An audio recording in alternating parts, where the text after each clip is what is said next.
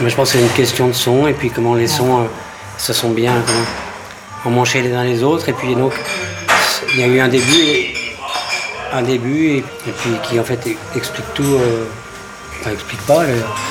Une chanson est un comment Est une forme de miracle. Quelque chose de comment de, complètement euh, qu'on peut pas attraper et en plus qu'on peut pas expliquer. Si je peux simplement expliquer que je ne sais pas comment ni pourquoi, les chansons existent.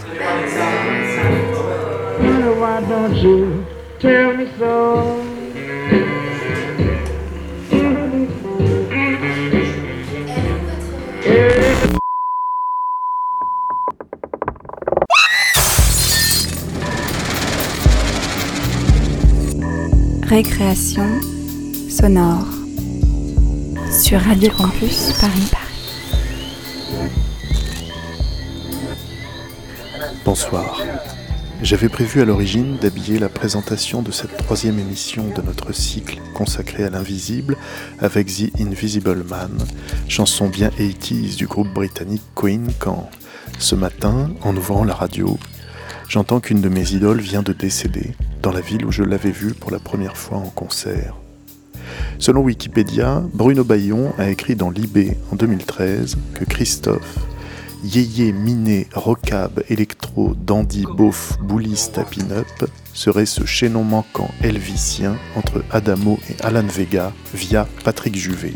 Waouh, quel programme Cette citation, je la trouve d'abord très drôle. Et puis, je la trouve très juste aussi, quand on se rappelle que Christophe a commencé chez les Yéyés dans les années 60, avant de lentement muter en dandy mystérieux, noctambule et triste, à moustache qui plus est, devenu beau bizarre à succès fou, avant de disparaître à la fin des années 80, pour revenir quelques années après en vieux couturier du son, artisan des mots, chanteur qui poussait ses métaphores éthérées dans sa voix suraiguë pleine de souffle. De Christophe les voitures très rapides, la passion des jukebox et des blues les plus rares, les pin-up et les parties de pétanque à l'hippodrome d'Auteuil, les bleuettes et les mots bleus, l'harmonica et le cuir, les synthés et la soie. Me reste aussi l'image d'un génie bricoleur de musique, de mots, d'électronique et même de méthode de travail, formidable autodidacte qui n'a jamais rien renié de son œuvre. Retour à Las Vegas et Le Tourne-Cœur, deux morceaux de l'étrange album Bevilacqua, sorti en 1996, habillent cette 21e récréation sonore. Ce soir, on parle donc de l'invisible avec d'abord un petit tour au Vietnam sous terre pour visiter quelques installations secrètes de l'armée Viet Cong. Ensuite, l'invisible de Gauthier Paille du Créadoc nous fait entendre les souvenirs de Léa après avoir tenté de se suicider, ce qui lui a occasionné un traumatisme crânien. La jeune femme raconte son réveil du coma et parle de son rapport à elle-même. Ensuite, avec Ghost Record Georgina Star, produit par Arte Radio, Alexandre Duval passe au crible le travail de cette artiste britannique, des enregistrements qu'elle a réalisés avec des médiums et dans lesquels elle entend des coups et des voix qui semblent venir de l'au-delà. Enfin, comme chaque mois, Léa Minot nous ouvre son tiroir plein d'enregistrements jamais utilisés. Aujourd'hui, c'est Gemma, sa grand-mère, qui réapparaît à travers les souvenirs de sa mère et de ses tantes. On se quitte après la pièce musicale proposée ce mois-ci par le studio d'électroacoustique du Conservatoire de Pantin. La semaine prochaine, pas d'émission, vous retrouverez Aurore le 26 avril pour la première partie de notre cycle consacré à la répétition.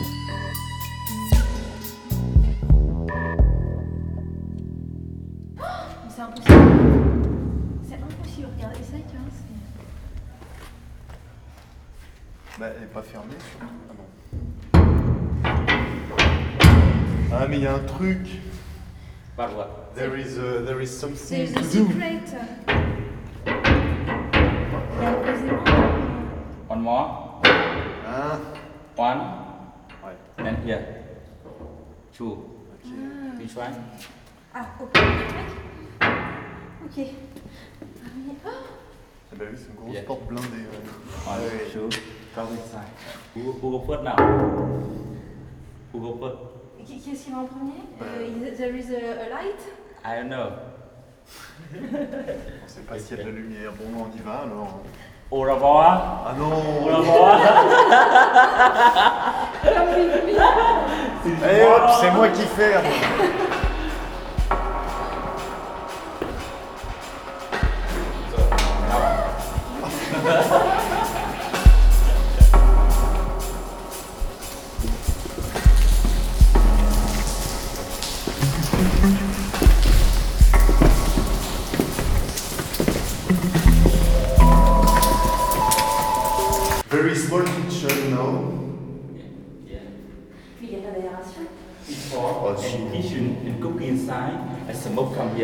here. Smoke come here.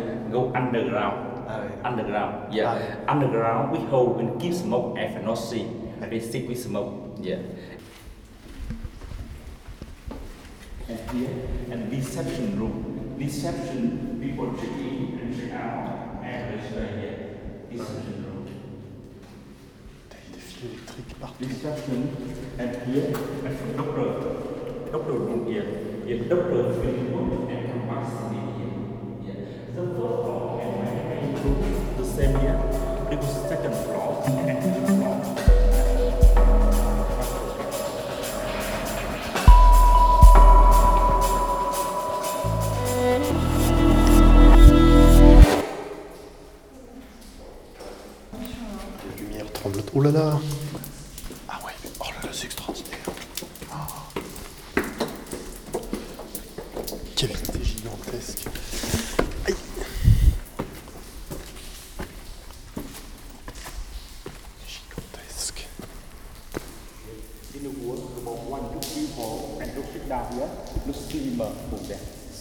Cinéma movie, movie. Yeah. And there, over there, and mini swimming pool. Swimming pool. For two person, two person, and exercise here. Exercise here. Very strong exercise here. Oh l'horrible piscine. Profond en plus.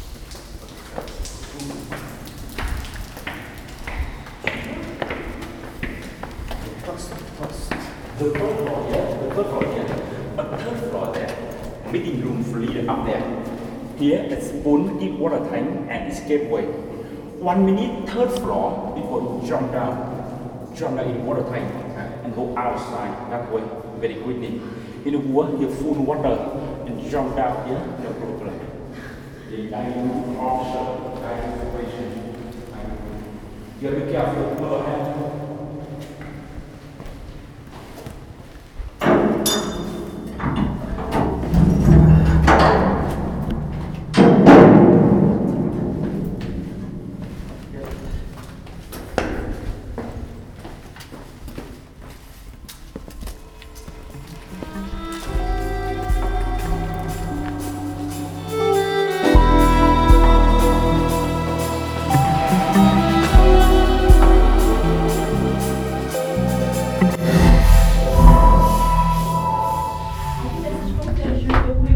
Poste de garde.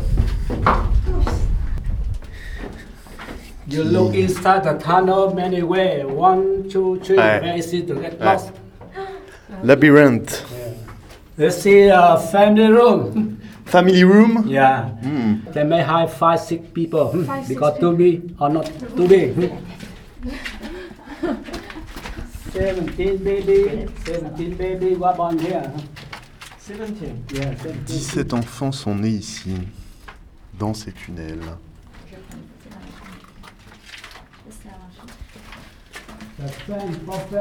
Vraiment, on est en deux et on marche dans ces tunnels très étroits, c'est de Vinok, tout près de la DMZ, zone démilitarisée, 17e parallèle qui séparait le Vietnam du Nord du Vietnam du Sud de 1954 à 1972. Now go down the second level. On va au deuxième niveau. Il y a des marches. Hein. Oh putain. Oh là Et là. nous descendons au deuxième niveau. 15 C'est pas mètres sous terre. Oh putain, c'est c'est plus bas. C'est plus bas, faut être encore plus penché.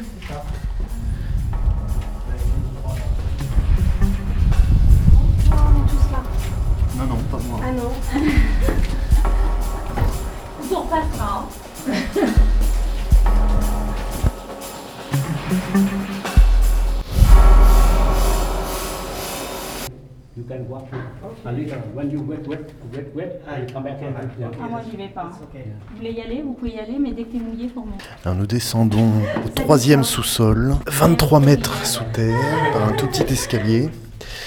Et d'après le guide, on est- comme euh, c'est la saison des pluies en ce moment, il y a un risque d'inondation de ce sous-sol.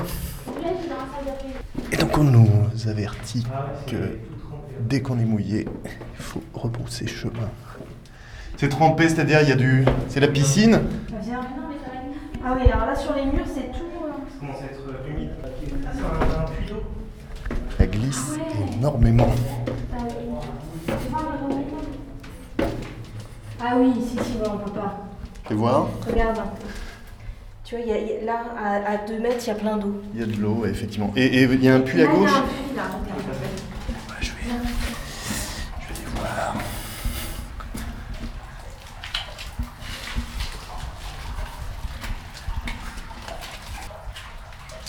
Alors il y a une fontaine. C'est là que ça vient de. C'est quoi? C'est un, une petite fontaine.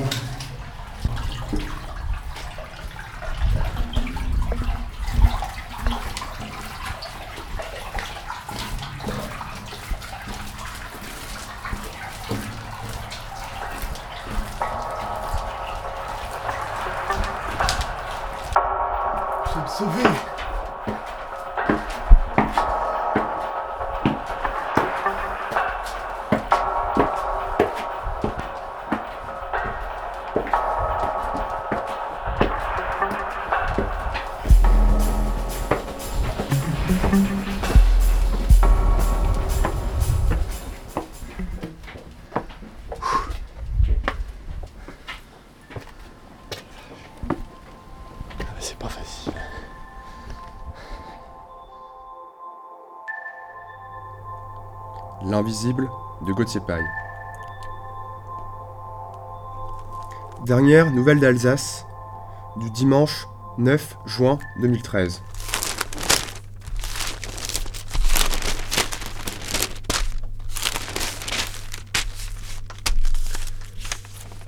Fait divers. Une piétonne heurtée sur l'autoroute. Une jeune femme qui circulait à pied sur l'autoroute A35, Colmar-Strasbourg, a été heurtée par un poids lourd, hier après-midi, peu avant 15h, à hauteur de Cronenbourg, un quartier de Strasbourg. Gravement blessée, elle a été conduite à l'hôpital de Strasbourg-Haute-Pierre. Hier, son pronostic vital était engagé. Une enquête est en cours pour identifier cette jeune femme de type européen, aux cheveux châtains, qui mesure entre 1m60 et 1m65, et serait âgée de 25 ans environ. Elle portait un jean gris au moment de l'accident. Toute personne disposant d'informations sur la disparition d'une jeune femme répondant à ce signalement est priée de s'adresser à la CRS autoroutière au 03 88 777 250.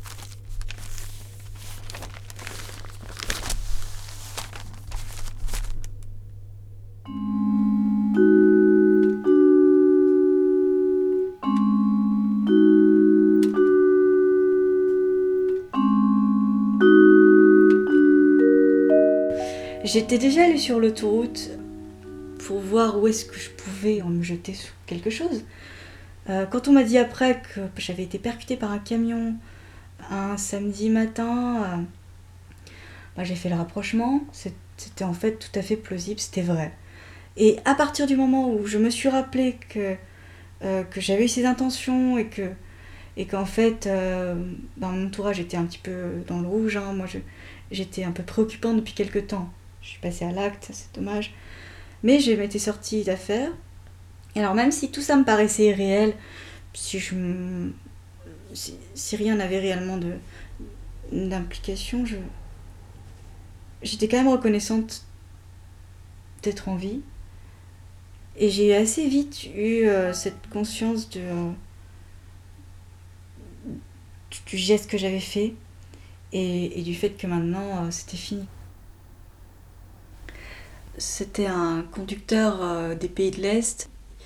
Je suis très reconnaissante en- envers lui parce qu'en fait, je crois que c'est grâce à lui que je suis pas morte aussi. Euh, il a été particulièrement réactif. Quand il m'a vu, il a directement braqué. Ce qui fait qu'en fait, j'ai pas été euh, percutée frontalement par le camion. Enfin, le camion était déjà en train de tourner. J'ai été percutée à gauche, je suis tombée à droite, donc trauma crânien à droite, puisque la tête a cogné fortement, j'imagine. Et lui, ben, en tournant, il a créé un suraccident, mais personne n'est mort. Et il s'est retrouvé avec une nana étendue sur la route, et il a fait une crise euh, de panique. Je devais être mal en point, il devait y avoir du sang. Quand j'ai pu euh, écrire, ce qui était vraiment assez tôt, hein, deux mois après, euh, après mon accident, j'ai écrit une lettre en anglais où j'ai expliqué que je pouvais écrire, que ça allait, j'étais désolée pour ce qu'il avait vécu, euh, que moi j'allais bien, que je que j'avais pas de, soucis graves, que j'étais pas défigurée. Ma vie était pas foutue en fait. Parce que comme ça, je voulais que le gars déjà il sache que je suis pas morte et qu'en plus, qu'il soit un peu valorisé.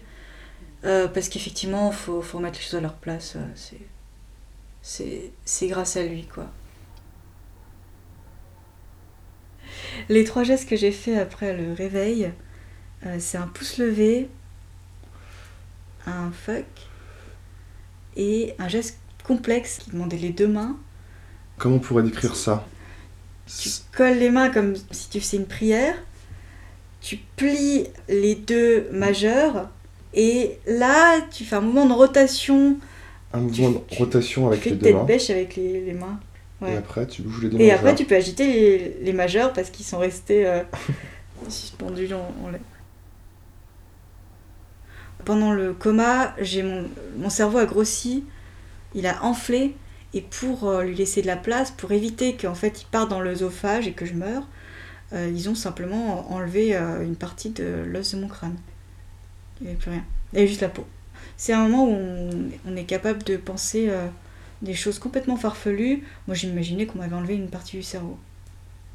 C'est de la science-fiction. En fait, on est dans un monde, dans l'espace, dans un vaisseau, ou, ou dans des endroits comme ça. Parce qu'en fait, oui, c'est coupé. On pourrait très bien être dans un vaisseau, hein, dans un local de réanimation, de service de réanimation. Un service de réanimation spatiale. Ouais.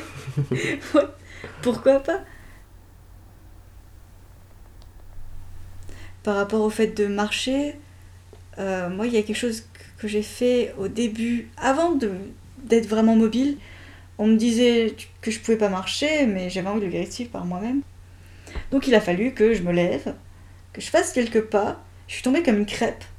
C'était très dur pour mon ego, ça, de, de tomber euh, sans, sans pouvoir me retenir, de me sentir chuter en fait, de manière irrépressible.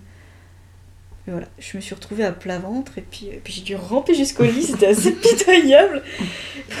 Appeler l'infirmière et euh, j'ai tout fait bien. Je me suis remise le lit quand elle en attendant qu'elle arrive. Quand elle est arrivée, je lui ai dit J'ai eu un accident. Et elle m'a répondu Vous avez mouillé votre lit Et j'ai dit Non, non, c'est rien. Je me suis fait un gros bleu sur, sur la fesse. C'est ce qui pouvait m'arriver de plus grave de mouiller mon lit.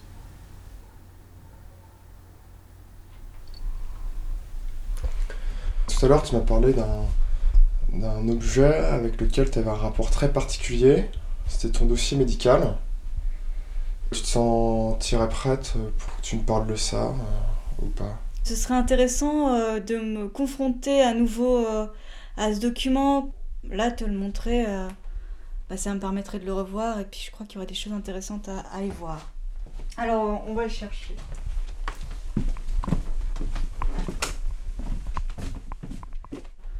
Je m'assois à côté. Ouais. Juste, il y a Je combien de pa- il y a combien de feuilles là dans le dossier Je vais, oui, quatre feuilles, je veux dire grossièrement, c'est euh, compte rendu euh, d'hospitalisation, il note euh, mon nom, ma date de naissance, qui est mon médecin référent, évolution du traumatisme crânien, levée de la sédation, ouverture spontanée des yeux le 26 juin, donc l'accident c'était le 8 juin, une vingtaine, près de deux semaines après. trachéoctomie euh, qui avait été posée le 25 juin, ça a été retiré le 23 ju- juillet. Le 23 juillet, en fait, j'ai recommencé à parler, je m'en souviens de ça. Je suis allée euh, chez un orthophoniste qui a. C'était très désagréable, hein, il regardait dans ma bouche, j'avais une position très inconfortable. Il avait été en arrêt, quoi. J'a- J'avais pas fait appel à ma gorge depuis euh, trois semaines. je me souviens ça, par contre, ça s'est imprimé dans ma mémoire parce que c'était euh, émotionnel. J'étais donc allée hein, à pied, euh, assistée par quelqu'un à une canne, pour euh, me faire retirer la trachéoctomie. Quand je suis revenue dans mon service, j'ai vu mon interne, que j'aimais bien, le petit Nicolas Panigo, euh, il me plaisait, blondinet, sympa, beau sourire. Et alors j'ai voulu le héler de loin pour lui dire Hé euh, Je peux parler quoi Et en fait j'ai voulu m'exprimer à un débit beaucoup trop important par rapport à la fragilité de ma gorge. Et donc j'ai dû, je me suis étouffée euh, pendant le premier mot et je me suis écroulée par terre. Parce que j'ai étouffé quoi. Et après, il est venu me regarder de haut, il a dit Bah Et quand je suis revenue dans ma chambre et que j'ai repris un peu mes esprits, il m'a dit Bah alors, tu ressembles à une petite souris bleue euh, Bonjour quoi. Super pour mes premiers mots quoi.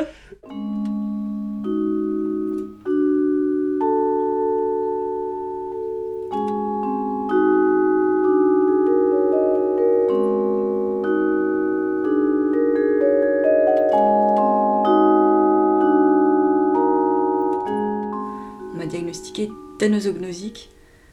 Bon bah le mot il a l'air assez, compliqué mais en fait il est assez simple, c'est que c'est ano, zognosique.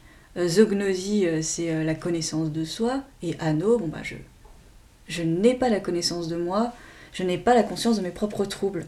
Donc les fringues, euh, les petites scénettes et, puis les copains, ça montrait bien que je m'en fichais, moi j'étais contente d'être là.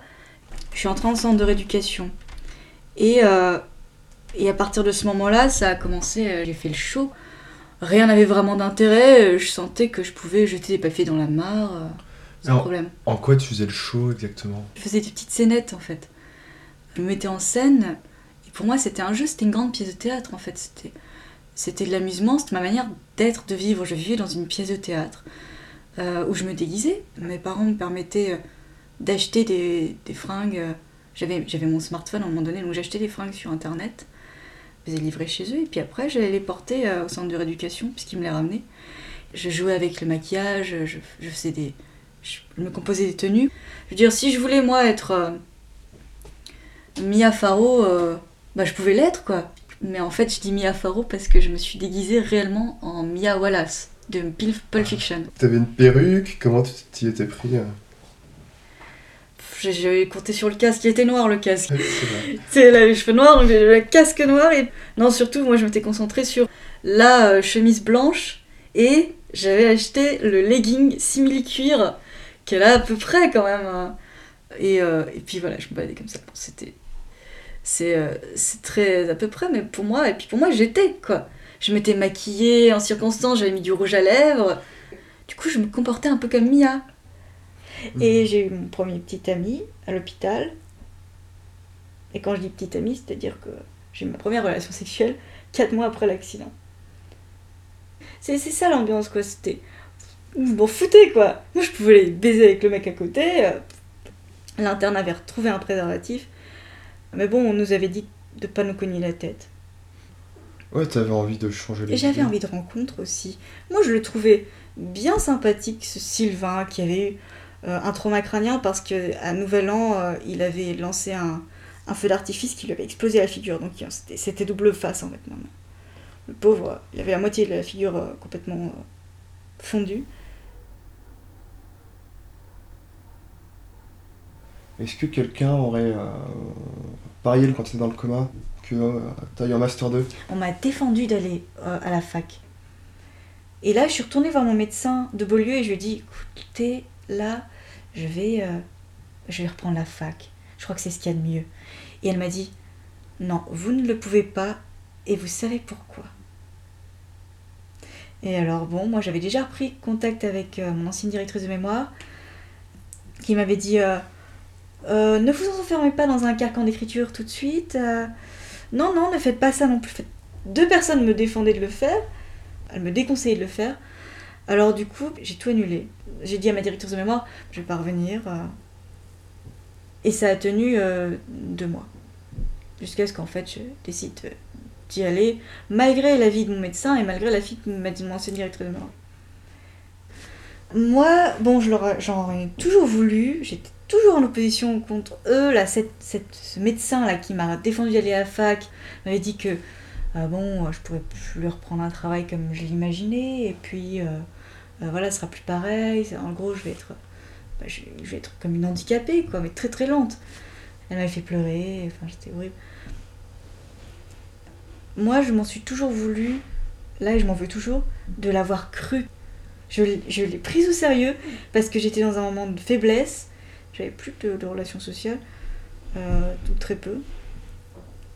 J'ai fait l'erreur d'être tellement fragile que j'ai cru ce médecin à ce moment-là.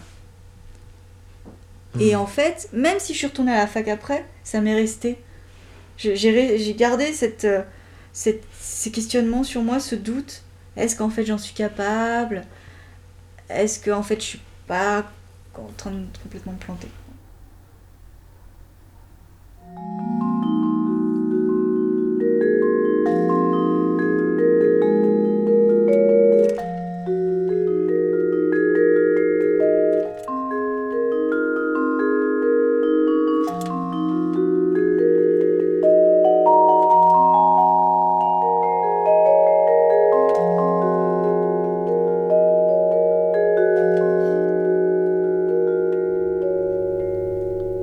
L'invisible de Gauthier Paille.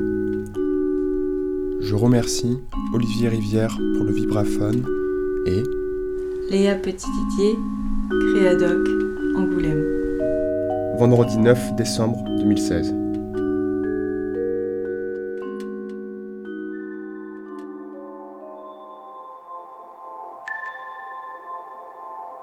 Récréation sonore.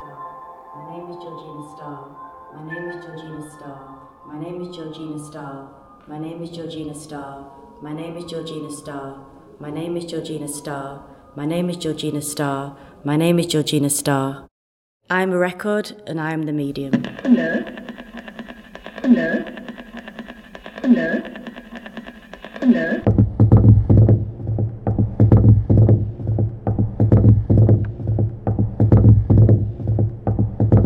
A year from 2008, uh, July 2008 to July 2009, I visited um, a psychic medium um, every month, a different one every month. So I went all over, uh, mostly in London, but around England, and um, I found different people who said that they were able to communicate with spirits. Dead people, and um, I spent an hour with these people, and they told me who they, they, they, they described people that were no longer alive and they had messages to give me. So over that period of an hour, I would record what the, our conversation and they would give me messages from, from spirits. Invite spirit, invite spirit, invite. spirit, These recordings, I had like 12 or more hours worth of all these recordings and they were very personal because the, the spirits would tell me things not only describing my personality but they'd tell me things that I should do or things I'd done in the past or things that might, that might happen to me in the future and they were almost in a way only really for me to hear. But I, as I thought more and more about them I, I felt that there were certain sounds within within the recordings. Within within the recordings sounds within within the recording. That the more I listened to them certain sounds seemed to appear. And they were sounds that were almost in between the words. And so I started collecting these sounds. And I I've put them on one vinyl record. So there's 250 of the sounds from all the seances that I went to. And uh, you can listen basically on one groove of the record. It's 1.8 seconds so there's 250 1.8 second recordings, which basically you put the needle on the record and that, that will repeat forever unless you move the needle. So you can hear the next one and the next one.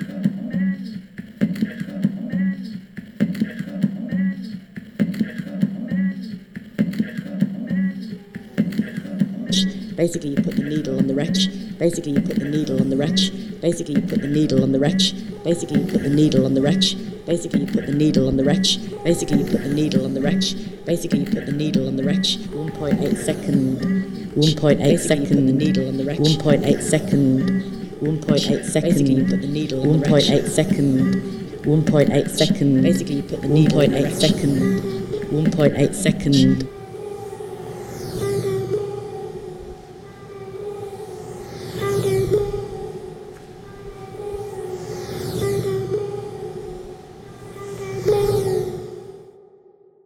This this is a sound which is really weird because I didn't hear it at the time uh, when I was in the room but later I listened and I, I put the volume up really really high and there was a sound this this was just a sort of weird voice in the room which I never knew an unidentified voice. It's again a voice that I didn't I didn't remember hearing at the time which sounds like someone saying who's Louise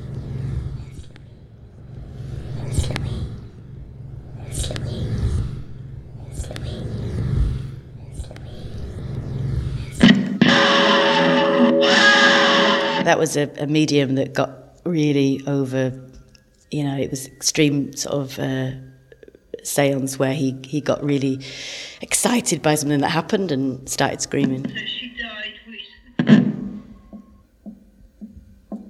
And then there was a lot of these ones where it's just knocking, you know, they're just, it sounds like tapping or knocking, which again, I didn't hear at the time. They were just things that I've later gone into the recordings and amplified bits, and I heard these knocking sounds. So a lot of it was almost at the time, they were kind of normal one to one thing, and not always normal, but quite straightforward, but then listening again and again, but then listening again and again, but then listening again. It, it, it could be something extremely important, or it could be just a, a sort of weird coincidence. Um, I think there were too many for it to be a coincidence, really. But then listening again and again. Water surrounded by water. Surrounded by water. Surrounded by. That's a different woman saying, I'm surrounded by water. So she's seeing me in the future on a boat surrounded by water. So it's a, a future prediction.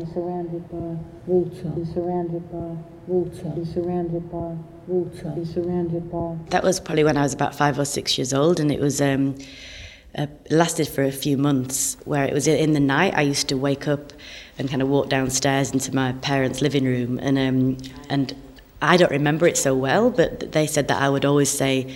It's the voices, stop the voices. And, um, and how I described them was they were kind of layered voices, like lots and lots of people talking at the same time, but it was almost impossible to understand what they were saying. So they were like, and I always felt when I think back that they were like arguing or there was always some sort of conflict going on, and um, and they never found out why I heard the voices. It was only probably for, like I say, for a few months during that time, but it's definitely uh, something that has has kind of come to the surface when I started recording voices. That's the really awful one. I don't like And that's clearly someone saying my name, which I didn't hear at the time either. Georgina.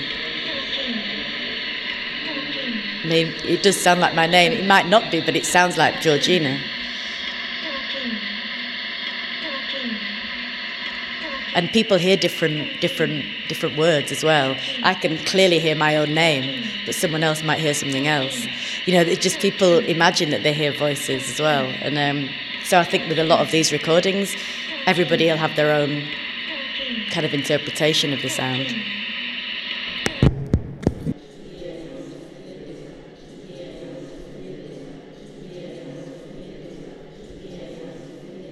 We all think that you know, unless we've got a problem with our hearing, we all think we hear the same things, but it's the same as looking. We all hear and hear different things. We all think we're hearing the same, but it's not ever the same. In the same way as beauty, you know, looking at someone's face, somebody, somebody finds it attractive, someone finds it unattractive. It's the same with sound. Um, I think different sounds mean different things and sound different to different people. All right. All right. All right. All right. All right. It's the voices, stop the voices. And um, it's the voices, stop the voices. And then it's the voices stop the voices. And um, it's the voices, stop the voices. And um, one, two, three, four. Hello, testing. One, two, three, four. Hello, testing. One, two, three, four. Hello, testing. Hello, hello, hello, hello, hello, hello, hello. Arte Radio. My name is Georgina Stark. I am a record, and I am the video.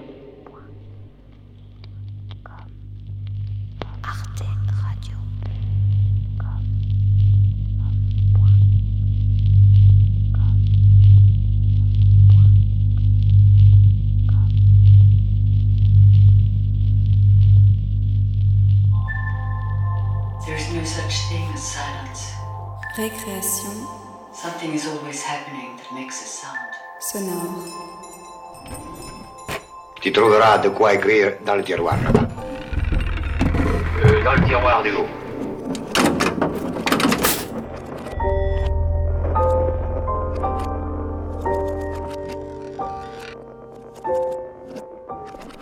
Elle n'est plus là, mais elle est là, au milieu de nous. Une présence qui se ressent par son absence. Je la vois en photo. Elle peuple les appartements de ses filles. À 13 ans, c'est à elle que j'adresse mon journal intime. Elle s'appelait Gemma, et c'était ma grand-mère. Moi, je ne l'ai jamais connue, mais je sais qu'elle était belle à faire fondre les hommes, trompeuse et trompée, folle à se lier à d'autres fous, colérique comme le ciel, puis triste comme la pluie. Fantôme ou mythe familial, j'ai pensé qu'en essayant de la connaître, j'allais pouvoir l'apprivoiser. Et voici le premier volet de Gemma, quand tout chantait.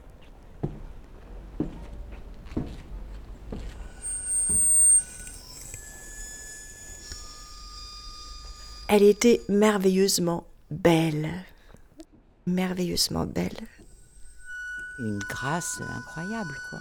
Et elle était élégante. Ah, comme une actrice italienne. Elle ressemblait à Monica Vitti dans Le désert rouge. Elle avait des traits très fins.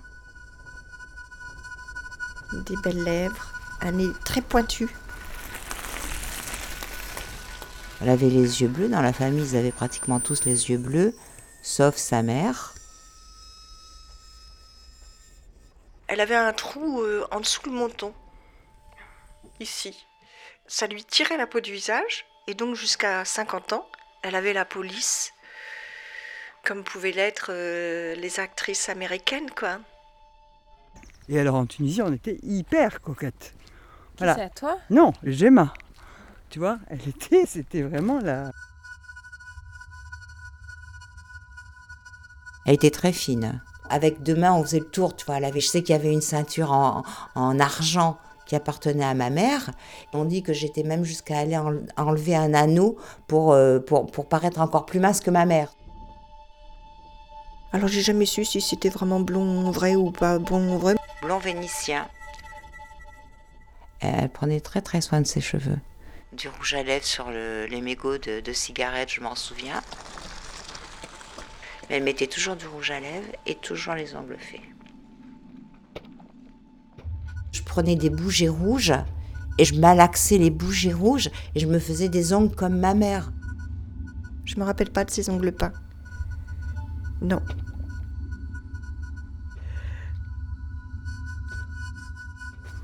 Qu'est-ce qu'elle a? Tiens, les chasseurs. Qu'est-ce qu'elle avait de en elle? Ouais. Parce que n'importe quelle autre femme n'aurait pas pu euh, être Sa comme beauté. ça. Oui, celle-là, Et là, regarde. Trop mignonne, on dirait une. T'es sûre que c'est elle On dirait une. euh, C'est elle. Elle est petite. Toi. Elle adore les. Regarde, tu Ah la bon, connais bah pas, si, tu les celle-là, as. Celle-là, oui, mais pas les autres. Tiens. Et où tu les as trouvées, celles-là? Dit la troisième sœur. Un jour, papa m'a donné une enveloppe.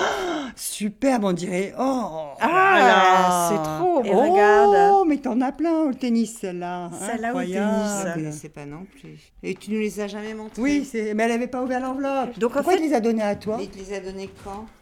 Bah, il me les a donnés quand il était vivant et je me Ah, rappelle. quand Pourquoi? Bah, euh, Je crois que j'avais fait une petite crise, tu sais, de petite sœur. Ah bon? Ah bon? Celle-là, t'es sûr que tu l'avais déjà vue? Moi, je vois pas où il n'a jamais été dans la Celle-là, je l'ai jamais vue. Celle-là, oui. vue. Et regarde. Génial. Elle est chouette celle-là. hein.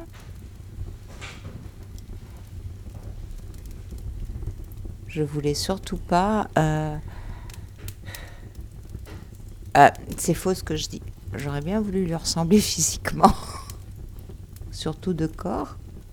J'aurais bien voulu euh, que tous les mecs se retournent sur moi comme ils se retournaient sur elle. Tant qu'elle restait la femme que les hommes aimaient, oui, là j'aurais bien aimé lui ressembler. Mais euh, Michel, elle dit tout le temps qu'elle a tout pris de sa mère. Quant à moi, on dit toujours que moi j'étais le portrait craché de mon père et que mes sœurs étaient plutôt le, portrait craché de ma mère. Physiquement aussi. Mais euh, c'est marrant, comme dans cette famille, c'était euh, ressembler à son père, c'était un défaut, ressembler à sa mère, c'était une qualité. Je retrouve pas de choses de ma mère chez Joël. C'est bizarre, hein?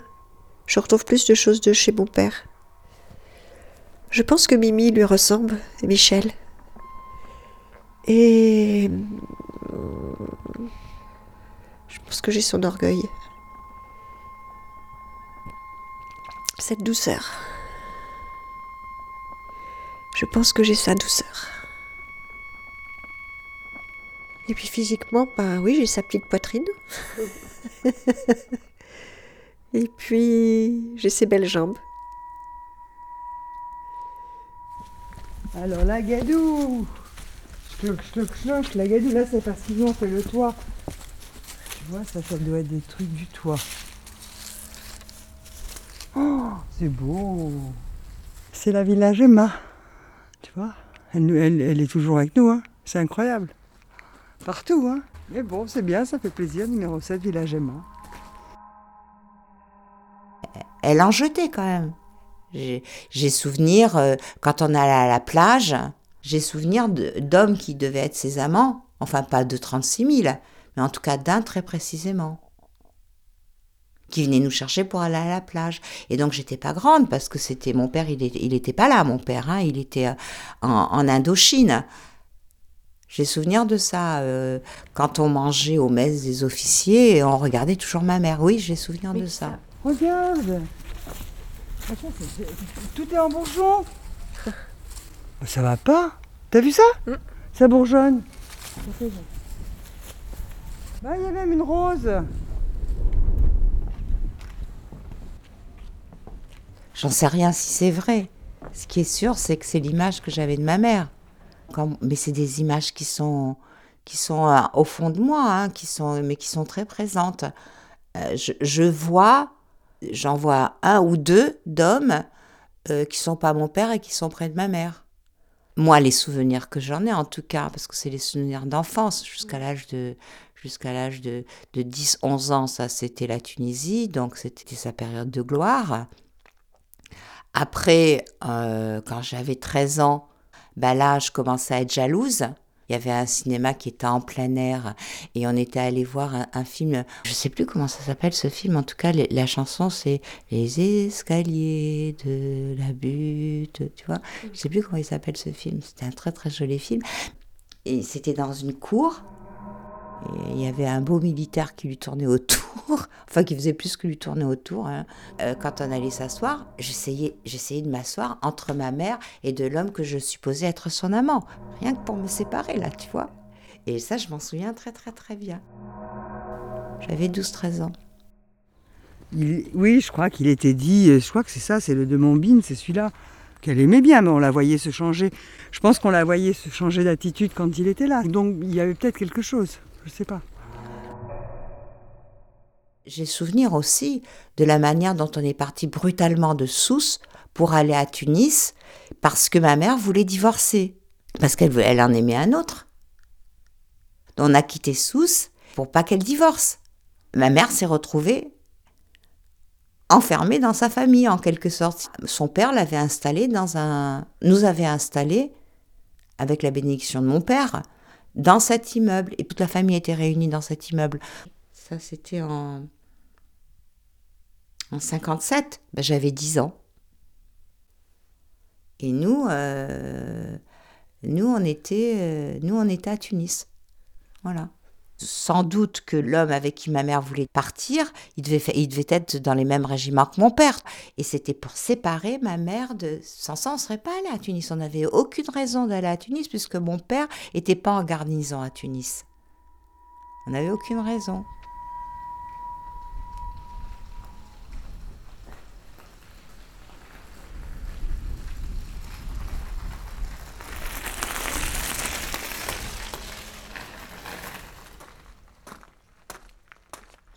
Ma mère, je me souviens qu'elle m'avait dit qu'un jour, quand elle était jeune, à Tunis, elle était avec une bande de copains à elle qui étaient des Français et qu'elle a vu arriver sa mère de loin sur le trottoir. Elle a changé de trottoir pour pas que ses copains voient qui était sa mère parce qu'elle avait honte de sa mère. Oui, c'est même sûr parce que quelle bêtise, elle parlait couramment italien et elle nous a jamais parlé italien. C'est quand même fort. T'as jamais vu une machine à faire des pâtes Titania, exclusive la machine per pasta. Ravioli capelletti, tortellini dolci. Alors, instruzione per l'uso dell'apparecchio brevettato. Quand nous, on, rev- on revendiquait notre côté italien, elle, ça, elle ne pouvait pas le supporter. Elle ne le supportait pas. Toute notre enfance et notre adolescence, on était français. Il fallait pas dire qu'on avait des origines italiennes. Notre mère, elle, elle, disait, pas qu'elle était italienne, alors qu'elle était, ah, était italienne de Tunisie. Non, elle était française. C'est voilà, parce que les Italiens, c'était le lumpen prolétariat. hein, euh, Il y avait les Arabes et les Italiens les Maltais, et puis voilà. hein. C'est ça la colonisation. hein.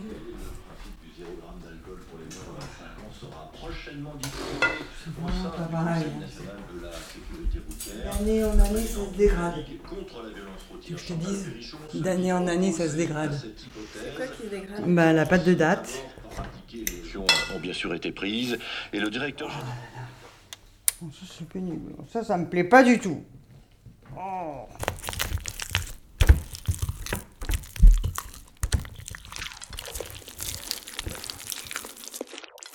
Euh, sa mère était grosse, ses sœurs, elles étaient grosses, elle les trouvait vulgaires. L'élégance était taille de guêpe, quoi. C'était une manière de, de, de, renier peut-être ses origines italiennes, de se franciser. Sa sœur Josée, euh, bah, c'était la maman italienne. euh, quand elle faisait des macroudes, elle, les faisait frire, elle les faisait pas au four. Maman, euh, quand elle faisait des macroudes, il fallait. Les macroudes, ils sont au four euh, sans huile, hein. C'est- Il y a déjà de l'huile dedans. Je veux pas que je les fasse frire, quelle horreur. On serait obèse après. C'est pas possible.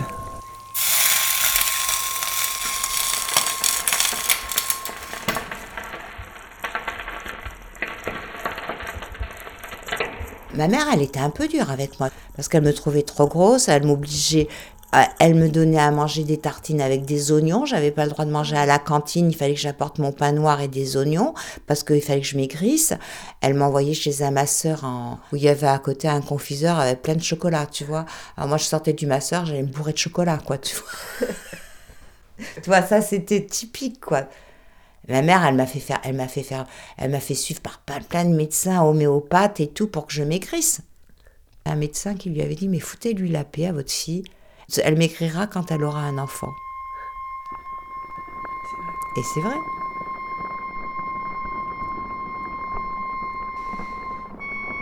Fais pas ci, fais pas ça, mange correctement, tiens-toi droite. euh. Les filles bien éduquées ne montrent pas ce qu'elles euh, pensent. Elles le font pas ci, elles le font pas ça. Il faut que tu sois une fille bien éduquée. C'est très important.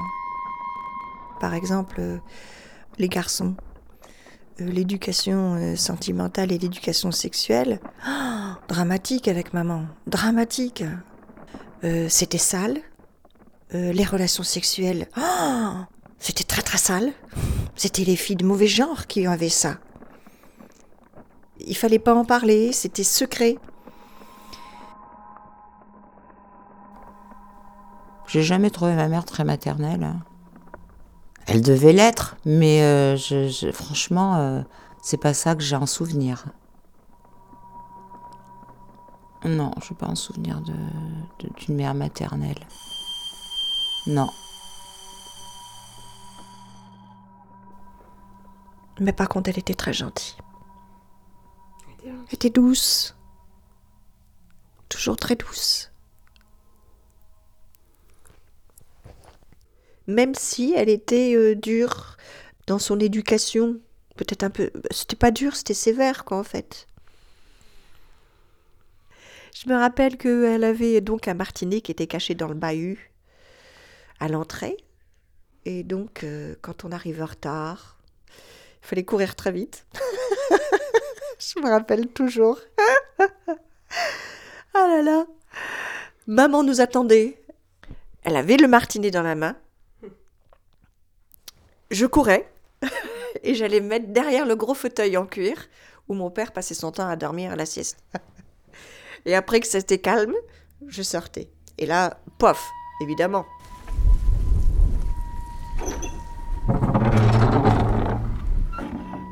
Bonjour à la maison. Hum, ça sent Oh, ça pue. Ça sent pas bon, hein. Ça sent les poules. Et alors là, qu'est-ce qui se passe? Il y a quelque chose qui est rongé par un animal. Oh là, il y a une fuite. Bien vu. Oh là là là là.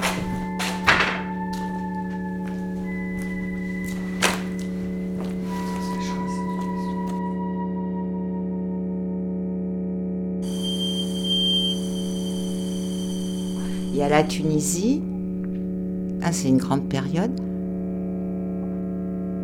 Quand on a quitté la Tunisie, on a vécu pendant un an à Toulouse, sans mon père.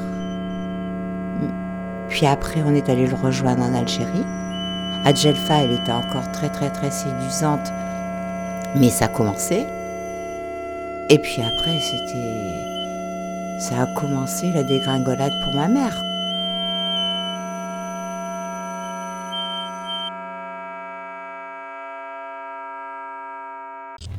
Récréation sonore. Et dans notre série 5 minutes de musique électroacoustique ex- expérimentale, faite avec des bruits, des sons et tout un tas d'appareils électroniques, voici Sur le thème de l'invisible, Agioscope de Faye Yanaro. Élève cette année au studio d'électroacoustique du Conservatoire de Pantin, lieu d'expérimentation et de formation depuis 1972. Anakoro, en grec ancien. S'exiler, se retirer du monde dans le silence et la prière, démarrer, partir vers, à la rencontre d'eux. En plaçant son reclusoire à la croisée des mondes, la recluse, ou anachorète, est une contradiction.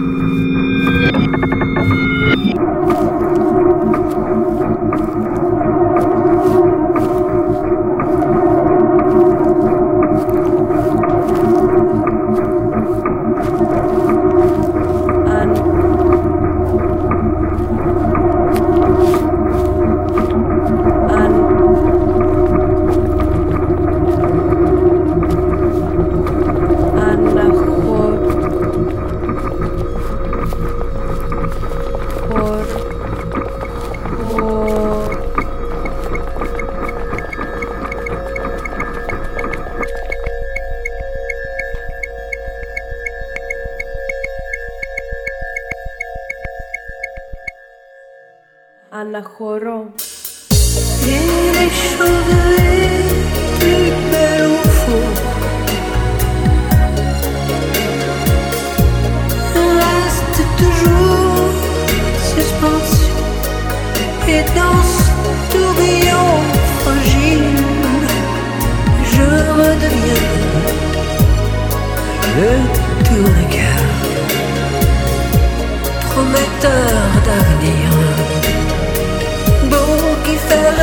d'avenir Beau